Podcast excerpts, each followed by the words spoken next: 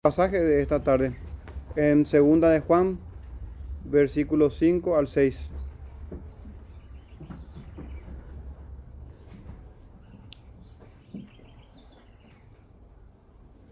Segunda de Juan, verso 5 y verso 6, dice así, y ahora te ruego, señora, no como escribiéndote un nuevo mandamiento, sino el que hemos tenido desde el principio, que nos amemos unos a otros.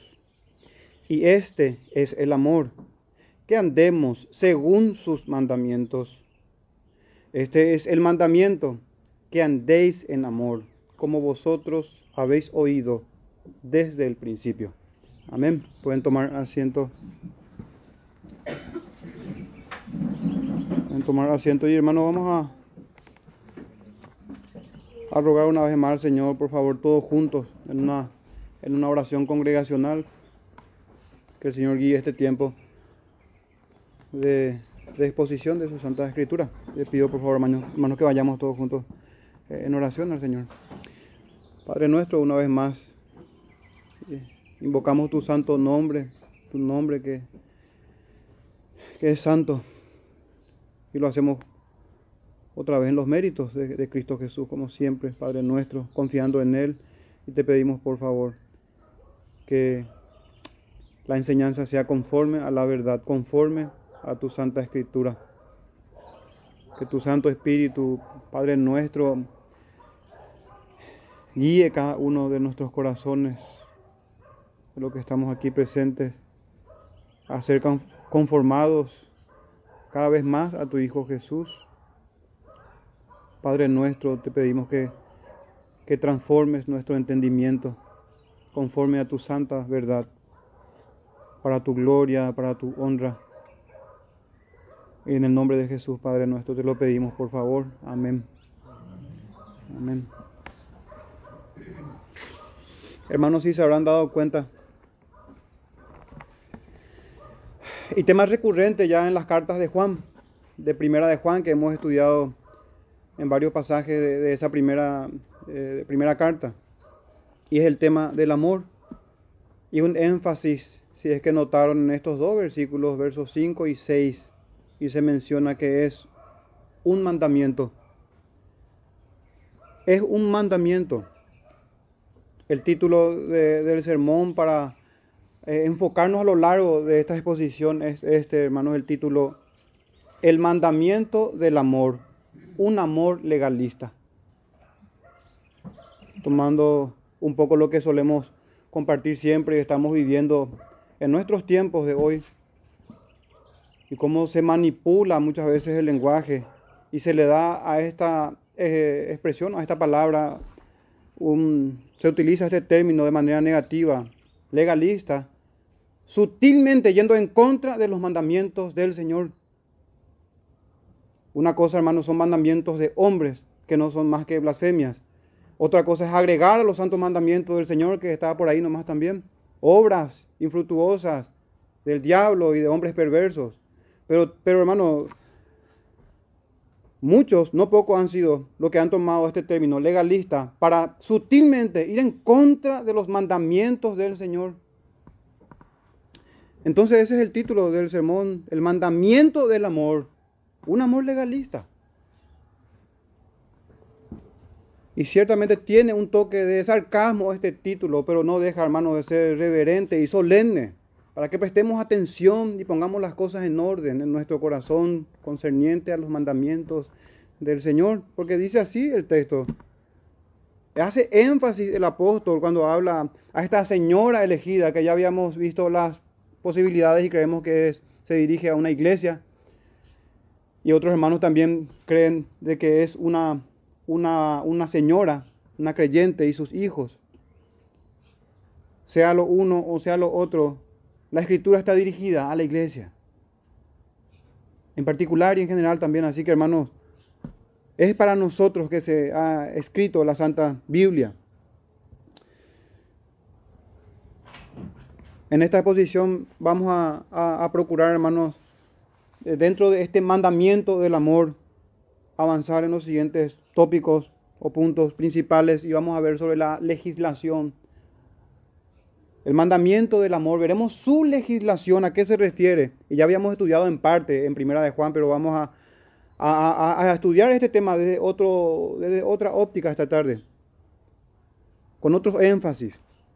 Porque dice que es un mandamiento y este mandamiento no es nuevo, el mandamiento es desde el principio.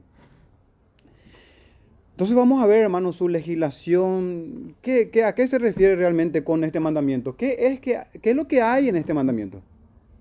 Pasaremos entonces a su definición y objetividad. Vamos a definir, tratar de ser objetivo en este punto. Vamos a tratar, hermanos, Dios mediante, de dejar de lado toda subjetividad en este vital tema. Así como es vital, es decir, de vida o muerte. Ahí no hay subjetivismo. Se trata de vida o muerte, de mandamiento o de transgresión, de obediencia o de desobediencia, de, fe o incredulidad. Así de claro tenemos que procurar avanzar en estos temas. Que es también lo que el apóstol ha hecho en sus cartas. Fue claro y determinante. El que anda en tinieblas es porque no conoce al Señor, el que no ama a su hermano no conoce a Dios, el que dice que, que no tiene pecado es mentiroso, etc. De esa manera trazó el camino el apóstol Juan y de esa manera vamos a procurar ir nosotros. Después de avanzar en su definición y, objetividad, vamos a ver el alcance de este mandamiento. Y también vamos a ver su especificación. Y, cuando lleguemos ahí, hermanos, vamos a entender mejor a qué me refiero con alcance y especificación de este mandamiento. Porque hay un alcance ciertamente, prácticamente universal, pero específicamente el mandamiento habla de la familia de la fe también. Y terminamos entonces con su importancia para nosotros hoy, después de haber repasado en ese orden. Hermanos, como introducción, cuando uno va al Sermón del Monte en Mateo capítulo 5, del verso 17 al 20, Reina Valera pone este título a esa fracción de Mateo capítulo 5, a esa fracción del Sermón del Monte.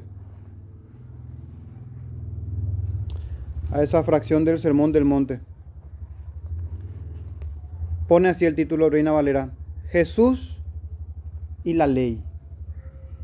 Hermanos, cuando lleguemos ya a la conclusión del sermón, yo espero que esté más claro para nosotros lo lícito que es a nosotros tomar este, este título que no es inspirado, que está en Reina Valera, Jesús y la ley, y poder nosotros poner ahí Jesús y el amor es lícito. Es lo que corresponde cuando entendemos que es el amor y la relación estrecha que tiene con la ley del Señor. Mateo 5, de 17 al 20, dice así el Señor, no penséis que he venido a abrogar la ley y los profetas. No he venido para abrogar, sino para cumplir. Una pausa ahí.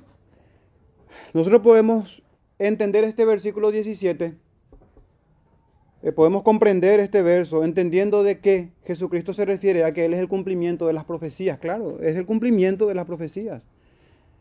Pero hermanos, en el contexto Él se refiere a que ha venido a cumplir no solamente las profecías, sino los mandamientos del Padre.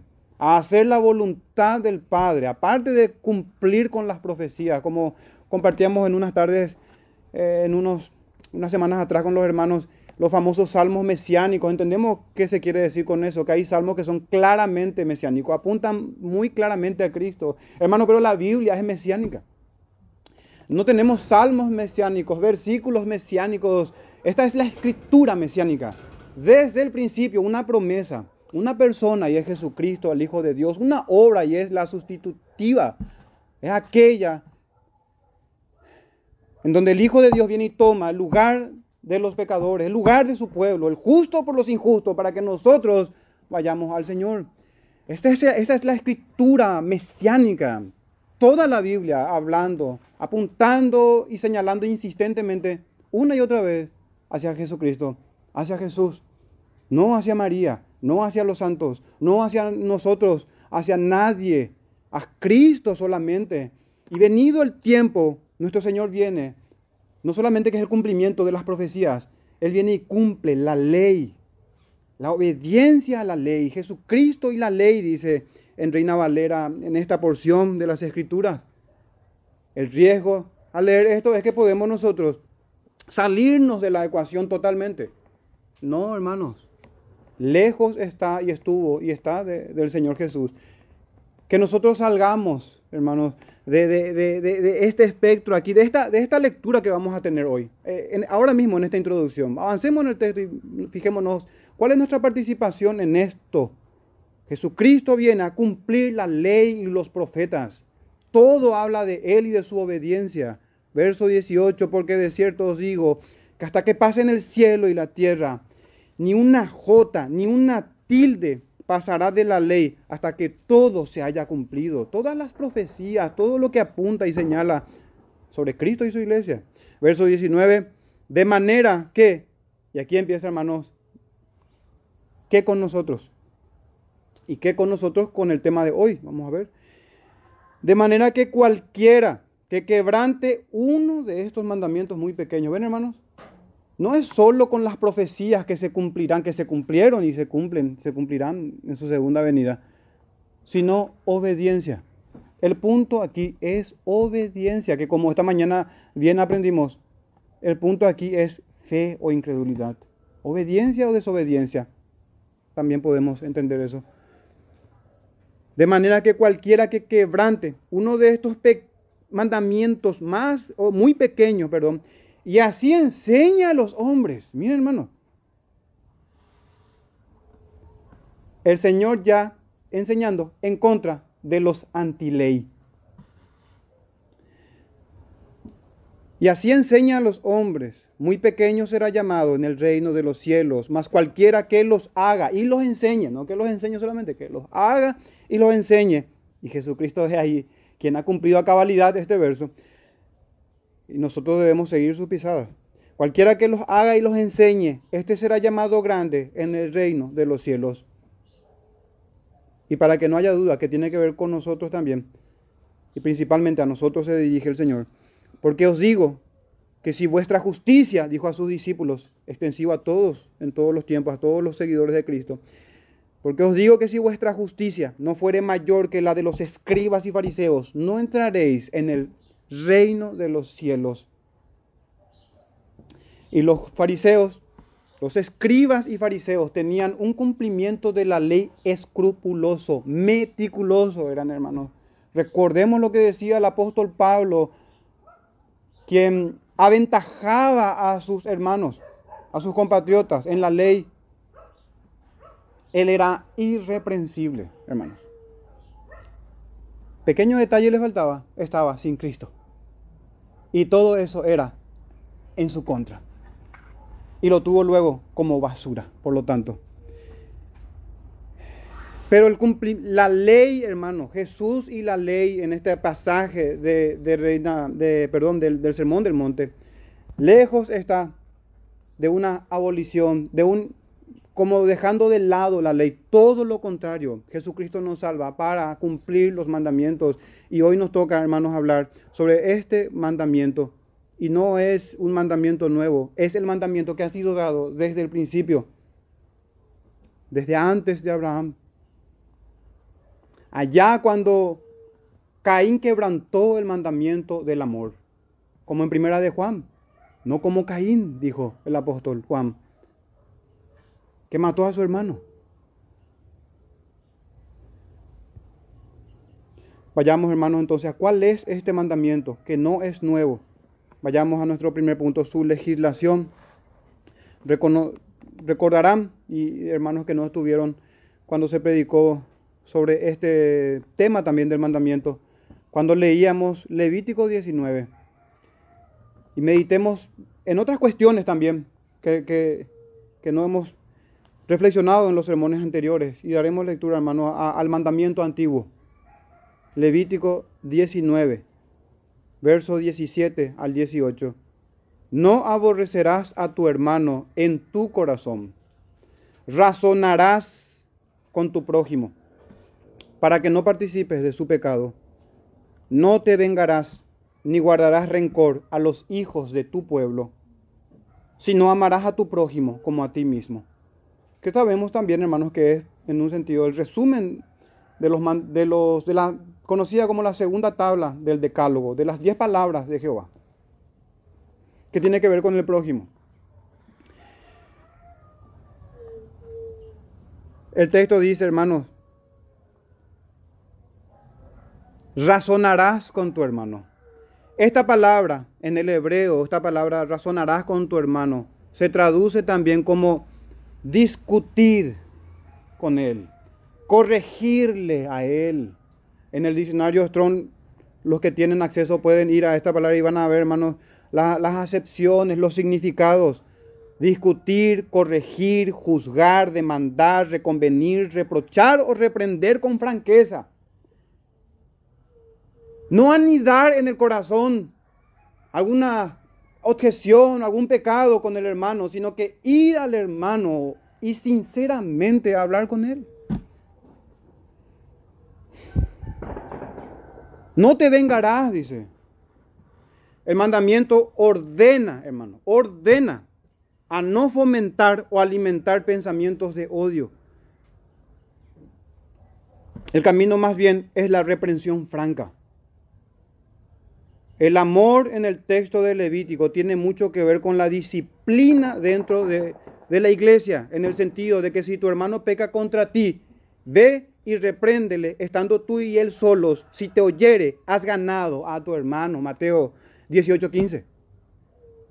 Así es, hermanos, que las doctrinas se complementan y, todo, y tienen que ver unas con otras en este gran engranaje de la legislación divina y de la ética del reino de Dios. De hecho, hermanos, que la Biblia de las Américas habla eh, eh, en este texto de reprender al hermano. Aquí en Reina Valera tenemos razonarás con tu hermano. En la Biblia de las Américas dice reprenderás a tu hermano. En Reina Valera actualizada 2015 dice amonestarás a tu hermano. En la NTV, y aquí nos puede servir esto como un comentario a la palabra de Dios, y dice en, este, en esta traducción, que personalmente lo tomo más como un comentario, habla de aclarar los asuntos con la gente en forma directa. Se expresa de esa manera. Otra versión dice, corrijan con franqueza a su semejante. Creo que es la palabra para, de Dios para todos. Corrijan con franqueza a sus semejantes. Hermanos, las faltas, los pecados, las ofensas deben ser tratadas. Ese es el mandamiento. No hay otro camino. Debemos estar interesados en aclarar los malos entendidos con los hermanos. No es válido omitir este procedimiento, no razonar con el hermano y decir engañosamente, ya le perdoné, no habiendo aclarado, no habiendo hecho esto que ordena el Señor. Es en realidad mentira y en muchos casos maldad o de hecho que hay maldad a no hacer a no cumplir con los mandamientos del Señor. Hay egoísmo en este procedimiento. Hay un evidente desinterés por el alma del hermano y un total desamor cuando bajo la excusa ya le perdoné, se le deja al hermano en su pecado. El hermano peca. No, yo ya le perdoné, pero que vaya nomás a condenación o que sea azotado por el Señor. Total suya es la venganza y la retribución. Ahí ya imprecatoriamente, no, razonarás con tu hermano, reprenderás con franqueza, buscando su bien.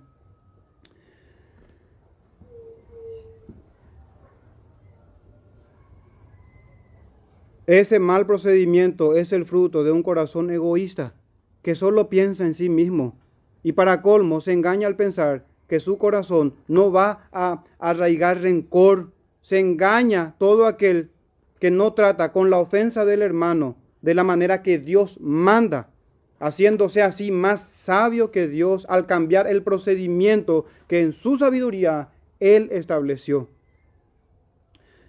También nos estaremos engañando si hacemos esto arropándonos con una falsa piedad, proyectando nuestras personas como siendo más buenos que Dios. Porque ni Dios mismo, que es amor, según 1 de Juan 4:8, perdona al impenitente. ¿Qué es eso de yo ya le perdoné? No, no, no, ese es el lenguaje del mundo. En la iglesia se tratan los pecados, entre los hermanos se aclaran los, los malos entendidos. La manera ordenada y enseñada por nuestro Señor es esta. Si traes tu ofrenda al altar y allí te acuerdas de que tu hermano tiene algo contra ti. No, pero yo ya le perdoné, pero tu hermano tiene algo contra ti. Deja allí tu ofrenda delante del altar y anda, reconcíliate primero con tu hermano. Entonces ven y presenta tu ofrenda. Ni por más oración que hagamos, en Cristo, en los méritos, en, en, en, en, no va a recibir nuestra ofrenda el Señor, ni nuestras oraciones, ni nada de nuestra adoración, si es que no arreglamos cuentas entre nosotros. No, no es la manera de amar en la iglesia. No es la forma. Y por malentender esta doctrina, en este texto de Levítico 19, 18, de cómo hemos de tratar entre nosotros. No hacerlo, hermano. Va, el Señor es sabio, Él sabe por qué nos ordena. La franqueza es importante conducirnos de esta manera, porque hermanos, se va a, albergar en nosotros rencor. Y bueno, por no entender esto, se ha entendido también mal muchos versículos, entre ellos este proverbio, proverbio 10, 12. El odio despierta rencillas. Pero el amor cubrirá todas las faltas. Una forma de entender esto, hermanos. Y fíjense, lo que, ¿cómo no debemos entender mejor, primeramente? El espíritu del texto, hermanos, de esto que acabamos de leer, que dice, el amor cubrirá todas las faltas. El espíritu de este texto no es fomentar la, la alcahuetería. Dios no quiere que el pecador tenga compinches. Es como decir, no, yo les cubro en su pecado, yo estoy... El texto no apunta a la confidencia entre pecadores. El amor cubrirá todas las faltas. No alienta a ser un encubridor. Es, diferente cubrir las faltas a ser un encubridor de faltas.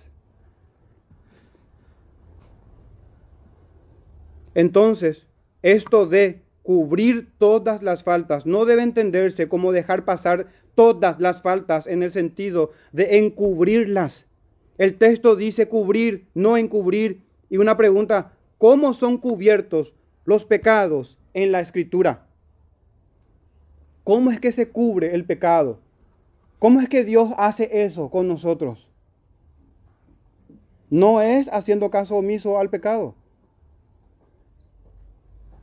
Si el sentido del amor cubre todas las faltas, fuera el encubrimiento, entonces Dios no es amor porque Él no encubre la maldad. Y la disciplina eclesiástica entonces sería una doctrina que promueve el odio entonces. Porque la disciplina eclesiástica lejos está de encubrir el pecado, de taparnos entre nosotros. El amor cubrirá las faltas, dice. No que el amor consentirá las faltas, ocultará las faltas o alcahueteará a los transgresores o a las faltas, no. Hermano, tiene que ver con el arrepentimiento, con Cristo Jesús, con el Evangelio, con cómo es el trato en una iglesia y entre hermanos. Esto que estamos hablando y meditando nos va a ayudar para saber realmente si amamos o no nosotros, si es que estamos amando. No solamente en el contexto de iglesia, como padres, ¿amamos a nuestros hijos? No nos apresuremos a responder sí. ¿Tratamos con sus pecados?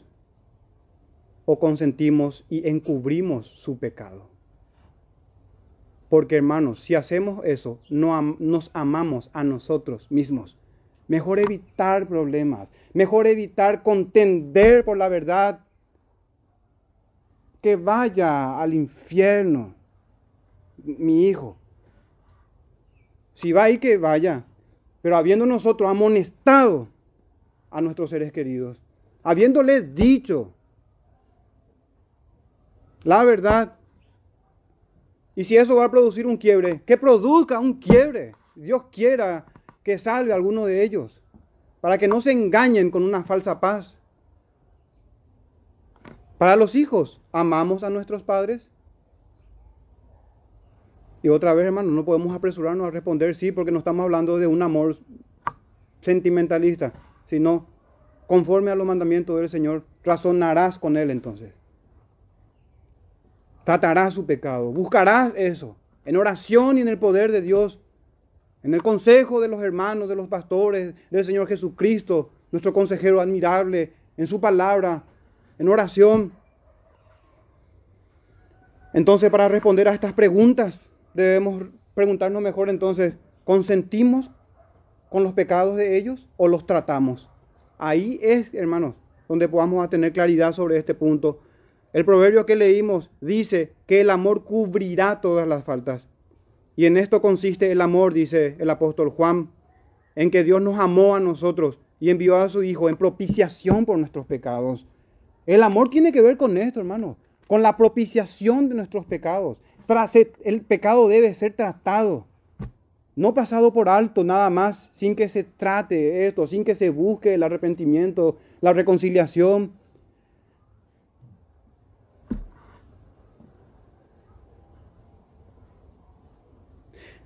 Es que las faltas o pecados son cubiertas en el Evangelio. Y esto tiene mucho que ver con el perdón, y el perdón tiene que ver a su vez y va de la mano con hacer volver al pecador de su camino, hacer volver al pecador. Y eso es solo en Cristo Jesús y en el uso correcto de la ley para arrepentimiento. Y es ahí que el pecado es cubierto, hermano. El amor cubrirá multitud de pecados. No, no se engañen, no, no es sin el Evangelio. Jamás fue sin el Evangelio nada de lo que está en el libro santo. Todo tiene que ver con Cristo Jesús. ¿Cómo es que el amor cubrirá pecado sin arrepentimiento? ¿Cómo es que el amor cubrirá pecado sin exhortación? ¿Cómo es que el amor cubrirá el pecado sin la predicación de la ley? ¿Qué, es eso? Ese es el amor del mundo, no el amor de la iglesia, ni, ni el amor que enseña Cristo, ni el amor del Padre.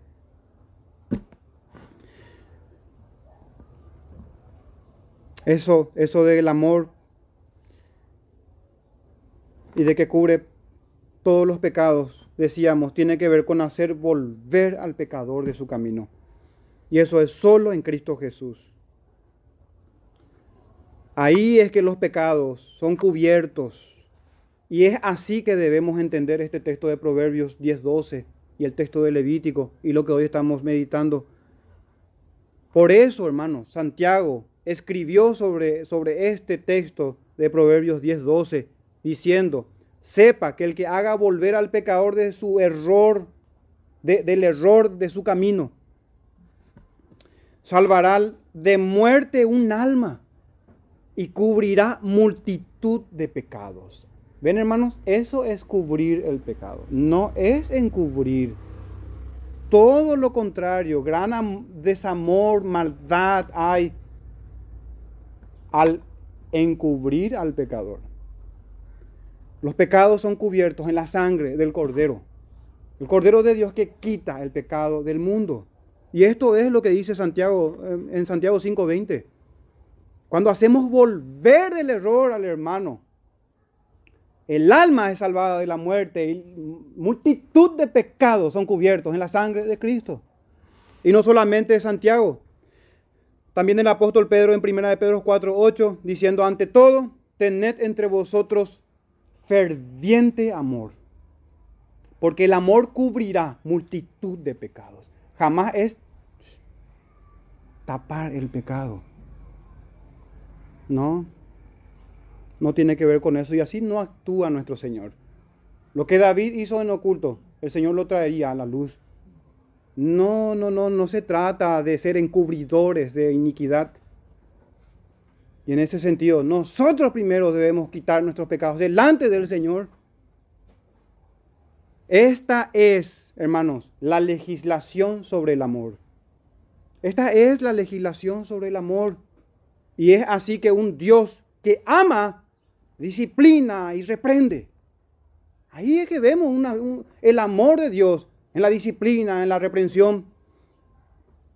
Es así que una iglesia que ama, exhorta, amonesta. Es así que padres de familias que aman, disciplinan y corrigen a sus hijos. Uno que ama verdaderamente se preocupa con sinceridad de la santidad del hermano y de la iglesia. Y no es un hipócrita que mira la paja en el ojo ajeno y no la viga en su propio ojo, que es lo que ocurría en los tiempos del Señor. Sabemos que el Señor dice hipócrita a este tipo de gente. Saca primero la viga de tu propio ojo y entenderás, y entonces, perdón, y entonces verás bien, dice, para sacar la paja del ojo de tu hermano, que es algo que hay que hacer, que debemos entre nosotros. Si cumplimos este mandamiento con un corazón ajustado a, los mandamientos del Señor, deseando con sinceridad el bien del hermano, hermano, el Señor va a bendecir eso. Cuando procuramos el bien, no es que, ah, no, a mí se me amonestó por esto, entonces yo también voy a ir como cacería de brujas ahí entre hermanos. No, no, no. Es crecer en madurez a la estatura del Señor Jesucristo, buscando todos juntos. Crecer en obediencia delante del Señor. Pero hermano, hemos hablado del Levítico, del mandamiento que no es nuevo, un mandamiento antiguo. Pero pasemos al Nuevo Testamento. Y la palabra griega que se utiliza para el amor es ágape. Mayormente y en los escritos de Juan, con esa palabra se designa el amor de origen divino. No es un amor carnal, mundano, terrenal, diabólico. Significa esta palabra, hermanos, es un amor sacrificial, un amor espontáneo, un amor que no es egoísta, un amor santificante. Un amor que tiene que ver con los mandamientos del Señor. Y el Señor mismo dijo en Juan 15, versos 12 y 13, este es mi mandamiento. Es el mismo de Levítico 19. Este es mi mandamiento. Que en un sentido es nuevo también. Que os améis unos a otros. Y aquí es lo que, algo que es nuevo. Como yo os he amado como yo os he amado. Nadie tiene mayor amor que este, que uno ponga su vida por sus amigos. Este es el estándar, hermanos, que es desde el principio, pero claramente revelado ahora en el nuevo pacto. Claramente delante de nosotros. Amar a nuestro prójimo como a nosotros mismos.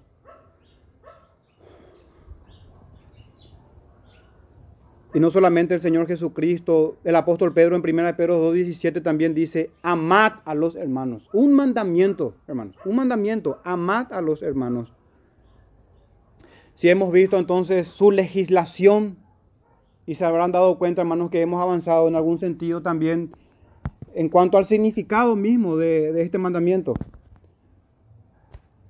No está de más, de todas maneras, examinar su definición y su objetividad en cuanto a su definición, la pregunta pertinente es, ¿qué es el amor entonces? ¿Qué es el amor?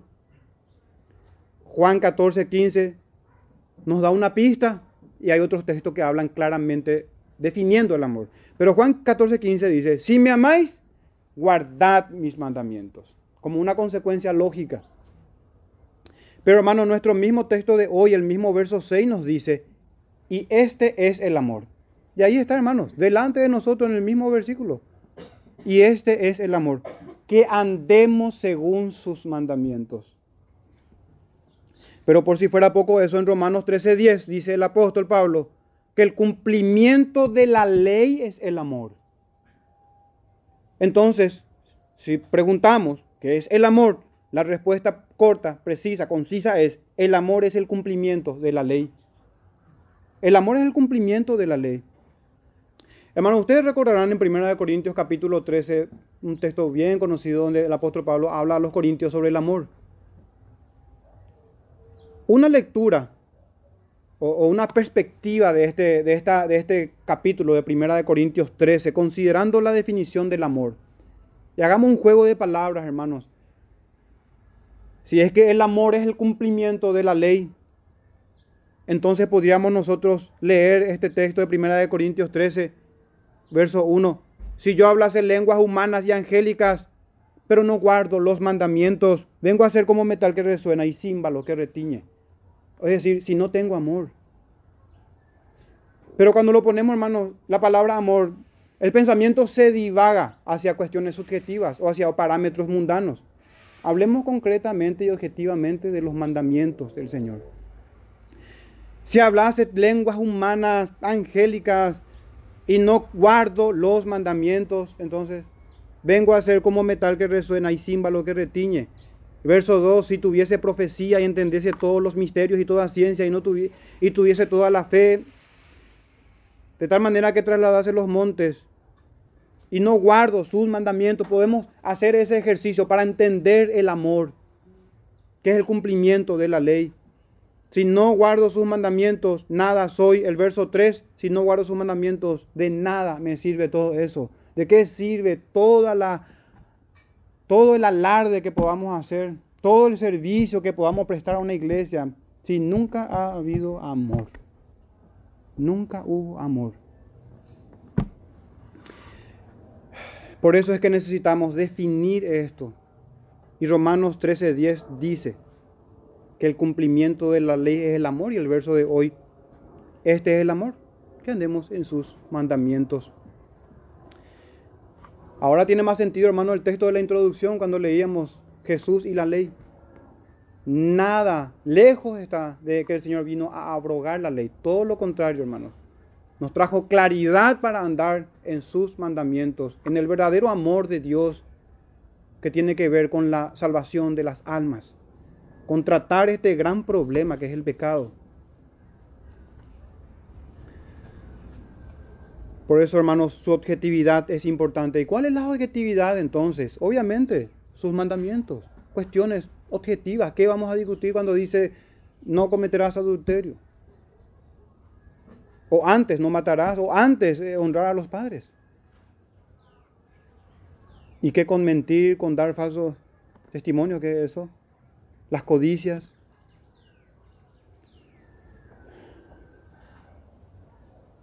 Romanos 13:10. Porque no adulterarás, no matarás, no hurtarás, no dirás falso testimonio, no codiciarás y cualquier otro mandamiento. En esta sentencia se resume, amarás a tu prójimo como a ti mismo. No, pero yo ya le perdoné. Hermano, tratemos con su pecado. ¿O acaso no vamos a querer nosotros que Dios nos muestre nuestra maldad, que nos muestre nuestro pecado, que nos guíe al arrepentimiento? ¿Quién va a ser el que desea y pide al Señor que le deje en su pecado?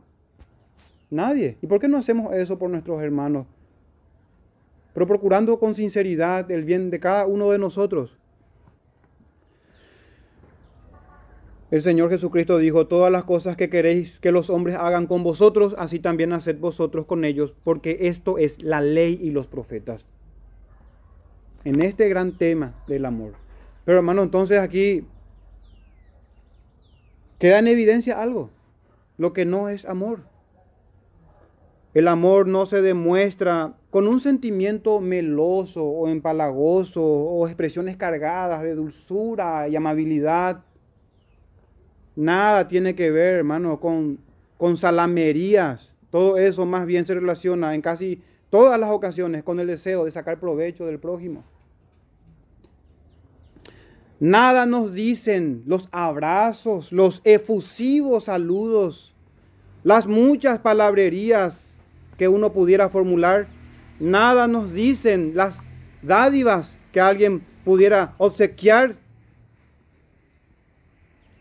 si bien es cierto que hay hermanos sinceros en sus afectos, preocupados los unos por los otros, hermanos, pero esta no es la regla. El punto es tratar los pecados, procurar el bien del otro, tener un amor sacrificial, un amor que no es egoísta, que siempre está pensando en el otro, siempre pensando en los demás, no en uno mismo, no en quitar provecho, sino que en, en que otros tengan beneficios, no en nosotros mismos.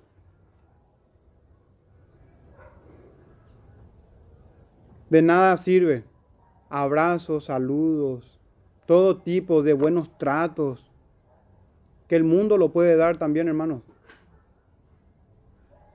Eso no dice en realidad nada, no demuestra nada si no hay amor.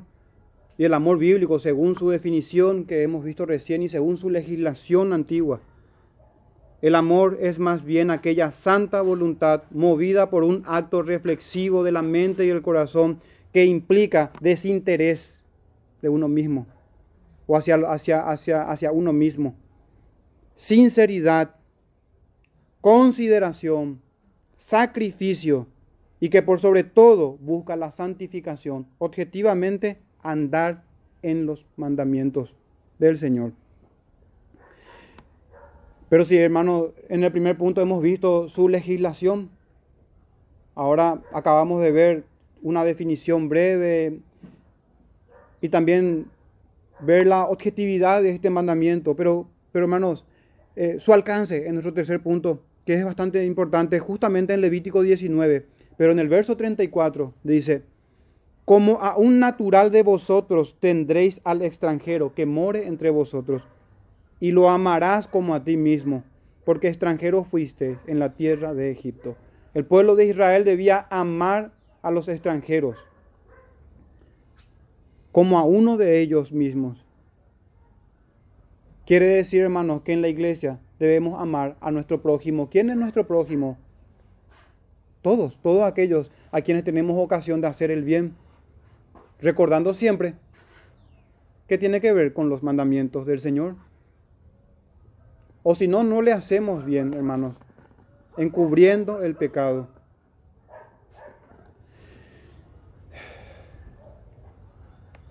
En cuanto a este alcance, y cómo no solamente se limita a la iglesia, Pablo escribiendo a los hermanos en Roma, en Romanos 13, 8, dice, no debáis a nadie nada, sino el amaros unos a otros, porque el que ama al prójimo ha cumplido la ley y continúa diciendo el texto que ya habíamos leído, porque no adulterarás, no matarás, no hurtarás y sigue por los mandamientos.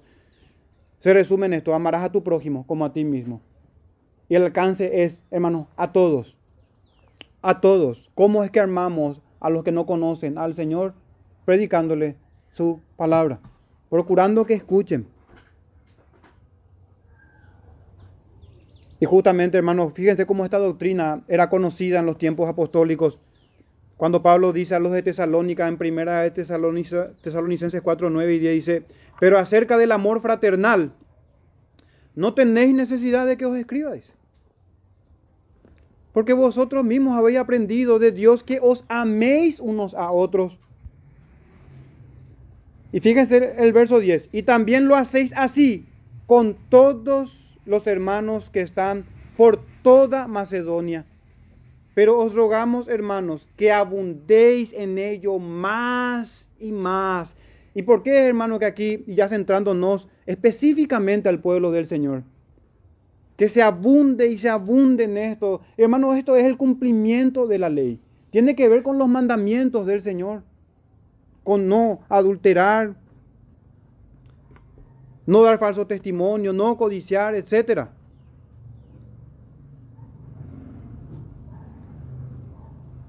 Y nuestro Señor Jesucristo mismo dijo que en esto se conocerán que somos sus discípulos, si tenemos amor los unos por los otros.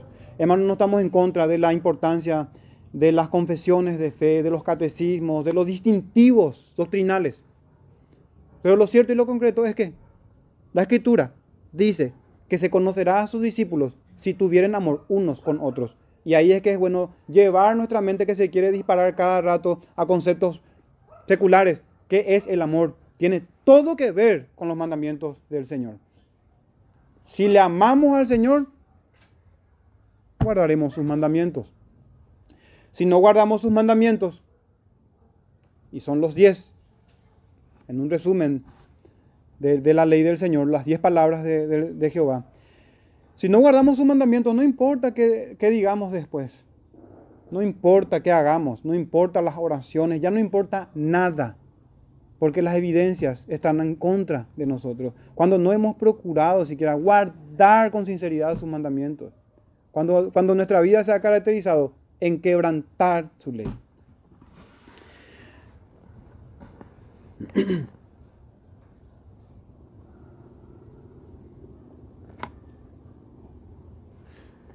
Hermanos, después de haber visto su legislación y, procurar entender y anclarlo de manera objetiva a la ley y a cómo es que definen la doctrina apostólica, cómo define el, amor. Y es el cumplimiento de la ley, que es razonar con el hermano también en esta aplicación del amor, llevarlo a la práctica. Mucho significa, hermanos, siendo instruidos ya nosotros por la escritura, si tratamos o no con el pecado de nuestros amigos, familiares, hermanos. Pero de importancia vital es esto en la iglesia, porque el mundo no quiere escuchar. El hombre natural no quiere atender la voz del Señor. Y hay muchas veces que uno debe sacudir los pies y hacer un juicio de silencio, penosamente. Pero en la iglesia, hermano, eso no aplica. La iglesia está para escuchar los mandamientos del Señor. Que el mundo no quiera escuchar la exhortación y los mandamientos es algo que hemos de esperar, pero no así con la iglesia. Entonces, ¿cuál es la importancia, nuestro final y último punto, de todo esto, hermanos? Que brevemente hemos tratado de, puntualizar aquí y ver su legislación y su definición de manera objetiva en cuanto a la ley. Y que hay una, un alcance universal, pero también es algo de mayor importancia y específico a la iglesia. El mandamiento es amarnos entre hermanos. Y no tiene que ver, hermanos, con cualquier tipo de expresión que pudiera indicar algo, pero hermano, el punto es la obediencia. El punto es los mandamientos y procurar el bien del hermano en cuanto a esto. Entonces, ¿cuál es su importancia? Y tengo aquí algunos apuntes, hermanos, sobre la importancia. Es que considerar esto nos va a llevar necesariamente a algo que es vital y es examinar nuestra fe. El nuevo nacimiento tiene una estrecha conexión con el amor. Vienen de la mano y es como la consecuencia lógica del nuevo nacimiento o regeneración es el amor. Va a estar indefectiblemente. Recordemos su definición, hermanos. Me refiero a ese amor. No a gestos amables. No, a, no, no es el amor del mundo. No, no me refiero a eso. Objetivamente, a, a los mandamientos del Señor. Eso tenemos en Primera de Pedro 1.22. Dice, habiendo purificado vuestras almas. Atiendan eso, hermano. La purificación de las almas. Por la obediencia a la verdad mediante el Espíritu. Para el amor fraternal no fingido. No para el amor fraternal fingido, hermano. Y uno puede decir, hermano, pero yo no estoy fingiendo. Eh, ¿Y tratás con los pecados? Por supuesto que tuyos primero, para quitar la viga en tu ojo y ayudar al otro. Hermano, este es un pueblo santo. Queramos o no, el Señor lo santifica.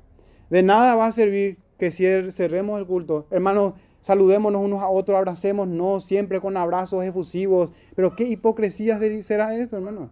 Y eso de nada y poco sirve si es que no tratamos andar en la verdad, orando unos por otros, procurando sinceramente cumplir con los mandamientos. Pero ¿cómo vamos a hacer eso si nosotros mismos andamos en desobediencia? Pero lo cierto y lo concreto es la escritura y la escritura dice que habiendo purificado vuestras almas por la obediencia a la verdad, mediante el Espíritu, para el amor fraternal no fingido. Amaos, dice entonces, unos a otros entrañablemente o profundamente o de corazón, se puede entender, entrañablemente de corazón puro. Verso 23, siendo renacidos, dice. No de cimiento incorruptible, sino de incorruptible, por la palabra de Dios, que vive y permanece para siempre. Hermano, el amor tiene todo que ver con la obediencia. Al final, ¿ven a, a qué estamos, hermanos, llegando? Tiene todo que ver con la obediencia, tiene todo que ver con la santificación. Y es porque hemos sido renacidos. Y para eso hemos sido purificados. Vuestras, nuestras almas han sido purificadas para eso. Para el amor fraternal no fingido. Para el cumplimiento de los mandamientos. Siempre solemos recordar en Efesios 2.10 las obras que preparó Dios de antemano. Hermanos, tienen que ver con el amor. Porque son obras de obediencia. Y si se habrán eh, percatado algunos,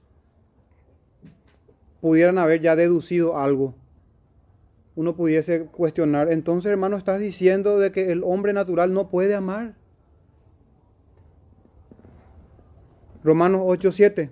Los designios de la carne son enemistad contra Dios, porque no se sujetan a la ley de Dios, que es el, que es el amor, su cumplimiento. Ni tampoco pueden. Hermanos, despertemos del sueño, del largo sueño en el que hemos estado, si es que estamos allí. ¿Cuántas veces ya hemos predicado sobre el amor? ¿Cuánto ya se ha definido? Ojalá que sirva de una vez para aclarar que lo que ustedes han conocido durante toda su vida no es amor. Que el amor está en, la obediencia, en los mandamientos, en la santificación, en una vida de iglesia, en la disciplina eclesiástica, en la disciplina del Padre, en las oraciones de los santos que procuran el bien de sus hermanos, en no encubrir el pecado.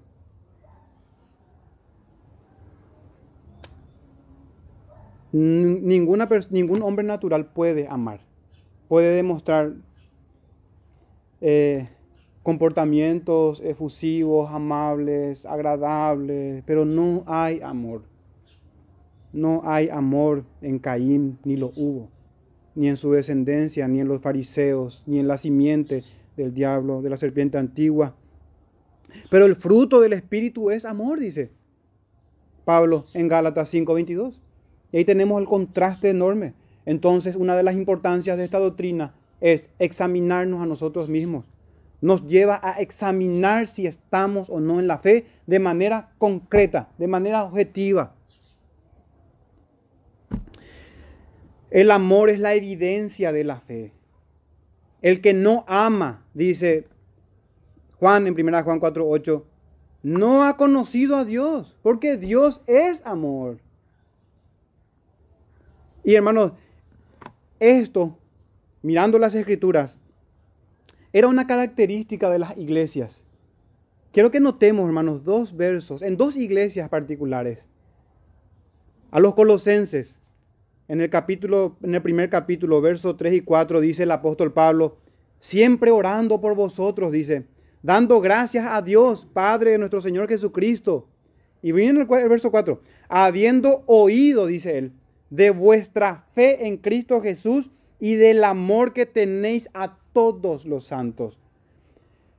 Yo he oído de la fe, pero ¿cómo uno sabe si la fe, puede decir el apóstol, cómo uno sabe si la fe es genuina? Porque los demonios también creen y tiemblan. Pero el apóstol dice, no, yo he oído de vuestra fe y de vuestro amor. Ahí es, hermanos, que estamos en la fe. ¿Será que el apóstol Pablo puede escribir lo mismo de nosotros? ¿Será que Jesucristo, el Señor, que está en medio de las iglesias, puede decir lo mismo de nosotros? Pero Efesios 1 también, así inicia también en el primer capítulo de Efesios, versos 15 y 16. Por esta causa también yo, habiendo oído de vuestra fe en el Señor Jesús y de vuestro amor para con todos los santos, no ceso de dar gracias por vosotros, haciendo memoria de vosotros en mis oraciones. No es una mera fe, hermano, que no se puede evidenciar, es la fe y el amor, ese trato que, que, había y que debe haber y que hay en la iglesia del Señor. Y en eso se conocerá, se conocerán si somos, somos sus discípulos. Y de hecho que en, en, en Éfeso, a los hermanos en Efesios, el último versículo finaliza de esta manera. La gracia sean con todos los que aman a nuestro Señor Jesucristo con amor inalterable. Este es el ágape. Y también aquí se utiliza la palabra. De ese amor, aparte de sacrificial y santificante, es inalterable. Este es el amor verdadero que no deja de ser un amor de origen divino, fruto del Espíritu Santo. Y es notable, hermanos, porque también a, a, los hermanos que estaban en Éfeso, el Señor Jesucristo a finales del primer siglo, en la carta de Apocalipsis tenemos a la iglesia de Éfeso dirigiéndose en Apocalipsis 2.4, pero tengo contra ti que has dejado tu primer amor. Otra vez tenemos esta palabra, ágape, primer amor. Pero miren hermanos lo que dice el apóstol. Bueno, el Señor por medio del apóstol Juan en Apocalipsis. Recuerda por tanto de dónde has caído y arrepiéntete y haz las primeras obras. ¿Cómo que obras? Si amor nomás me está faltando. Sí. Es el cumplimiento de la ley. El amor es el cumplimiento de la ley. Haz tus primeras obras de amor. Alguien aquí pudiera decir, pero yo obro, pero yo soy obediente, yo ayuno, yo doy diezmos de todo lo que gano, yo guardo el día de reposo, etcétera, y está bien. Está bien. Esa fe es una fe que obra, en términos de Santiago, es una fe que obra. Pero es una que obra por el amor. Esa es la pregunta. ¿Cuáles son las motivaciones de tu obediencia? Porque en Cristo Jesús ni la circuncisión vale algo, ni la incircuncisión, dice Pablo a los de Gálatas en Gálatas 5, a los de Galacia en Gálatas 5, 6. Ninguna de esas cosas importa, sino la fe que obra por el amor, para complementar con Santiago. No solamente una fe que obra, no, no, no, hermanos, porque eso se puede también ah, emular y no haber, e, estar haciéndolas en la carne. La fe que obra por el amor, por el deseo sincero y desinteresado por el hermano, por la iglesia. Eso es lo que importa. Así como la fe, si no tiene obras, es muerta, porque así enseña la escritura en Santiago 2.17. Así también las obras que no tienen amor son igualmente obras muertas. Es importante complementar esta doctrina con el libro de Santiago, con la enseñanza de Santiago. En otras palabras, si nuestras obras están marcadas, o enmarcadas mejor, en el egoísmo, en la ausencia de sacrificio, si nuestras obras nunca representan pérdidas para nosotros, si constantemente buscamos siempre lo nuestro, entonces esas obras no cumplen los mandamientos de Dios y nada son ni son obras muertas porque no son hechas conforme a los mandamientos del Señor. Aparentemente lo eran, pero no fueron hechas en amor. Entonces, una de las importancias de esta doctrina nos ayuda a examinar nuestra fe. Este es el tiempo, hermanos, de examinar nuestra fe. Ahora que hay tiempo, si escuchamos hoy su voz, cada día del Señor y de instrucción y de lectura, otra importancia, la correcta comprensión de los mandamientos o del amor, que es el, tema de esta tarde, nos guarda, hermanos, del adulterio espiritual.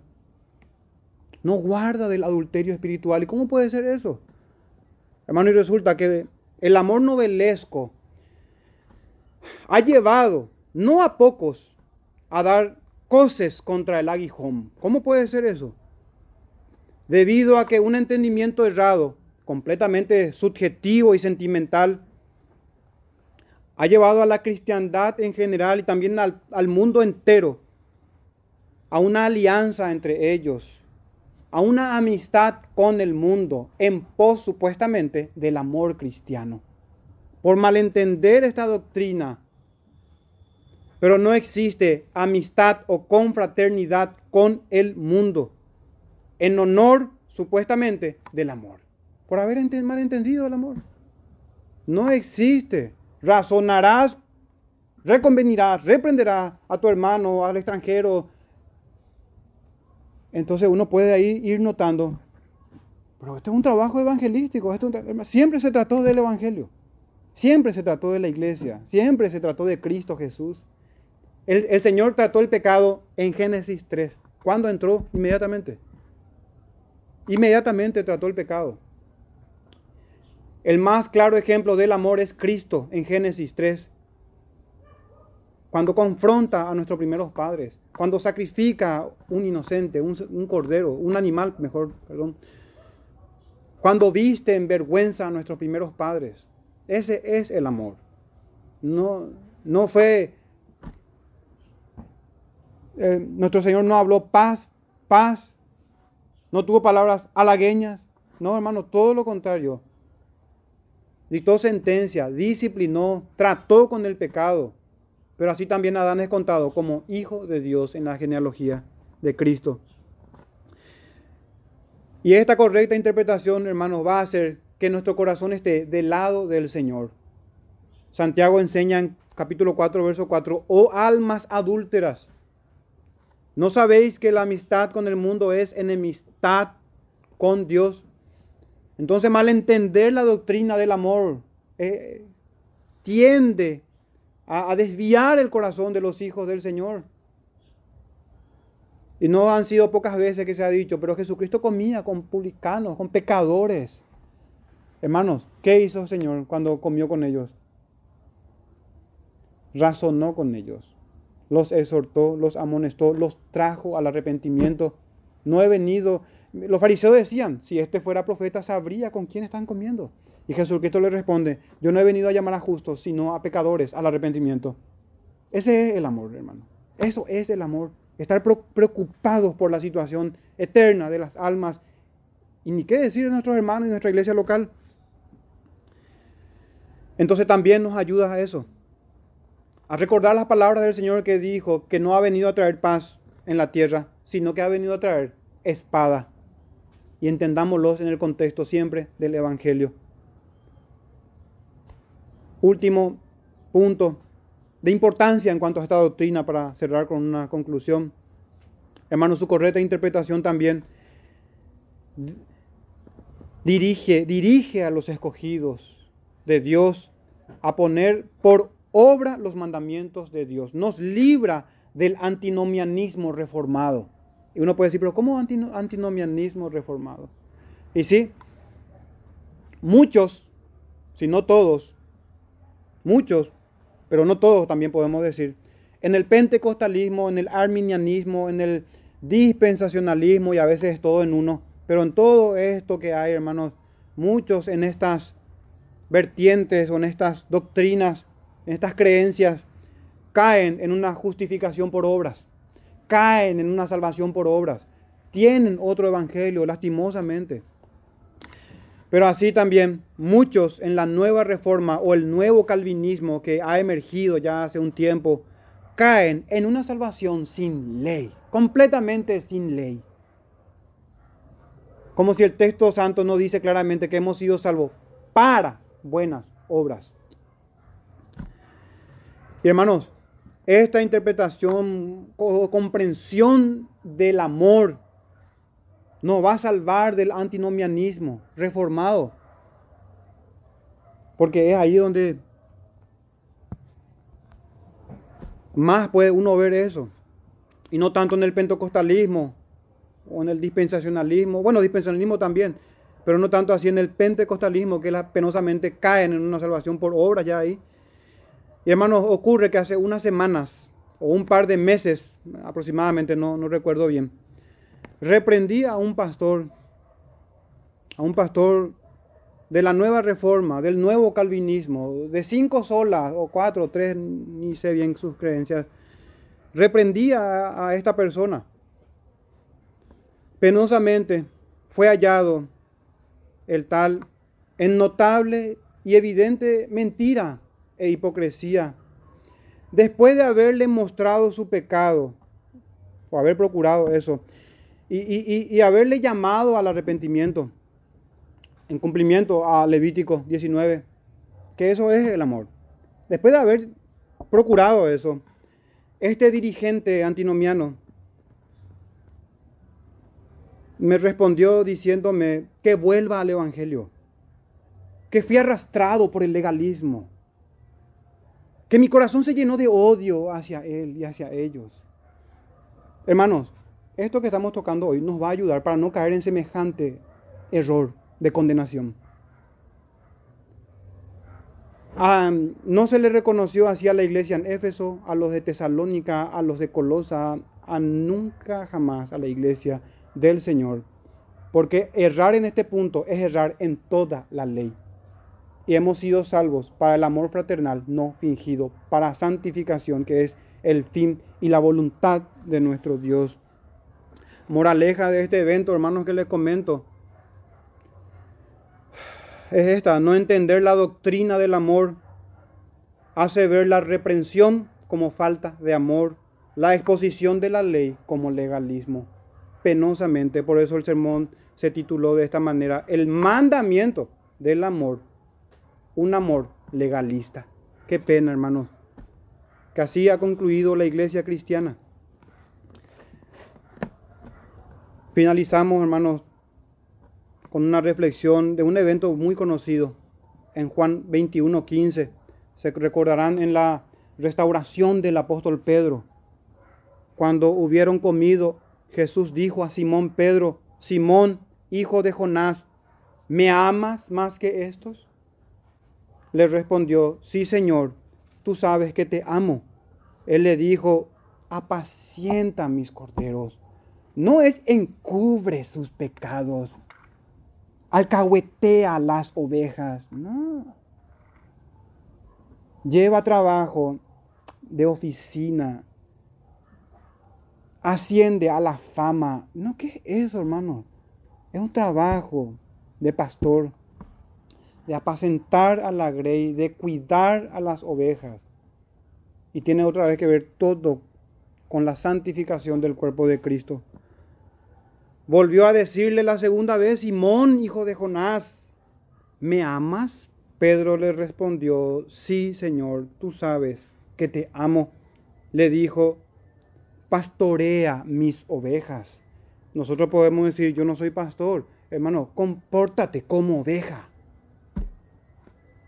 Comportémonos como ovejas. Le dijo la tercera vez, Simón, hijo de Jonás, ¿me amas? Pedro se entristeció de que le dijese la tercera vez, ¿me amas? Y le respondió, Señor, tú lo sabes todo, tú sabes que te amo. Jesús le dijo, apacienta mis ovejas.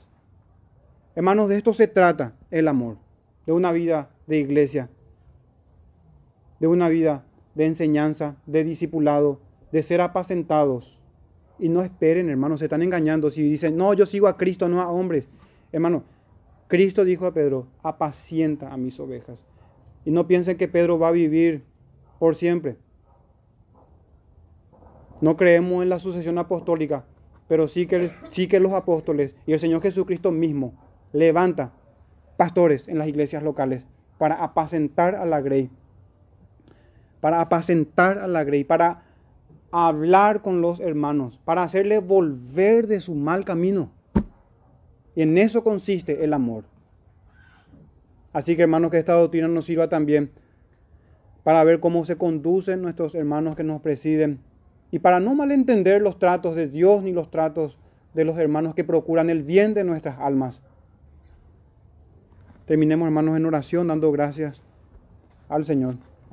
Padre nuestro, una vez más te damos gracias y te pedimos por favor en Cristo Jesús que crezcamos en el entendimiento de tu Santa Escritura, en el amor los unos por los otros, en procurar el amor que es en Cristo Jesús y de Cristo Jesús que puso su vida por nosotros, para que también nosotros la pongamos por nuestros hermanos. Que nuestra vida, Padre nuestro, esté en torno a tu iglesia, a esta nuestra iglesia local, a tu pueblo, que procuremos andar en tus mandamientos, que nuestros corazones, Padre nuestro, en el poder y la guía de tu Santo Espíritu, sean inclinados a la obediencia sincera, al amor fraternal, es decir, al cumplimiento de tu ley, de tus mandamientos. Que realmente tú, Señor y Padre Celestial, hagas morada en nosotros con nuestro bendito Salvador y tu Santo Espíritu. Que cada uno de nosotros, piedras escogidas tuyas, seamos verdaderamente templos de tu Santo Espíritu en esta casa de oración. Te damos gracias, Padre nuestro, y te pedimos, Señor, en, tu misericordia para con nosotros, que nos bendigas con bendiciones espirituales. En el nombre de Jesús. Amén.